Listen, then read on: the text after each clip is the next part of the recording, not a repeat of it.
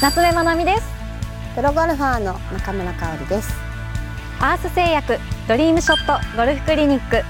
ザ・カントリークラブジャパンより中村香織プロと一緒にお届けしています今回も引き続きトラブルショットの解決法を中村プロに教わりたいと思いますよろしくお願いしますよろしくお願いしますレッスン5アンプレアブルからの対処法あれプロボールどこ行っちゃいましたは夏目さんいあっち見てくださいあんなところにえはいー、こういう時ってどうしたらいいんですかこういう時はアンプレアブル宣言をしますアンプレアブルってどうやってやるんですかはいアンプレアブルの対処法なんですけれども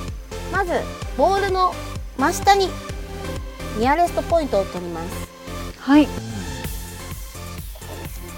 そしてちょっとドライバーお借りしていいですかはいドライバーの方が長く取れるのでピンに近づかずうん2クラブ取りますそこにまたティーを置いてこの間にボールをドロップしてくださいドロップはいドロップとは肩の高さからボトンとこう落としていただくことなんですけど、そうそうそうそうそうでそして落とす落としてこの時にピンよりも先に出てしまいましたよね、はいこの時はもう一度肩の高さからはい落とす止まりましたねあのこれだったらあのこの枠の中に入っているのではいこのまま打てるんですけれども例えばこうドロップして2回目でこうコロコロとボールが出てしまった時ははい2回目ドロップしたところの位置にボールを置いてください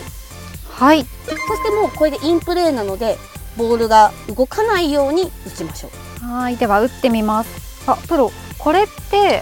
2打目になるんですかいえあのアンプレアブルは1打×になるのでこれは3打目になります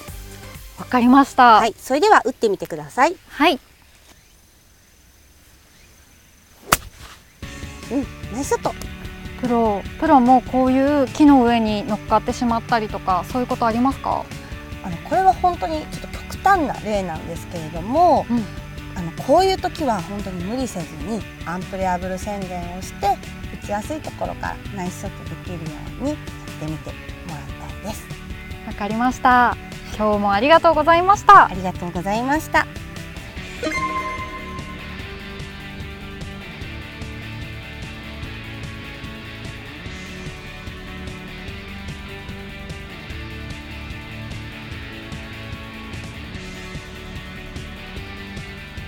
こんなボールはアンプレアブル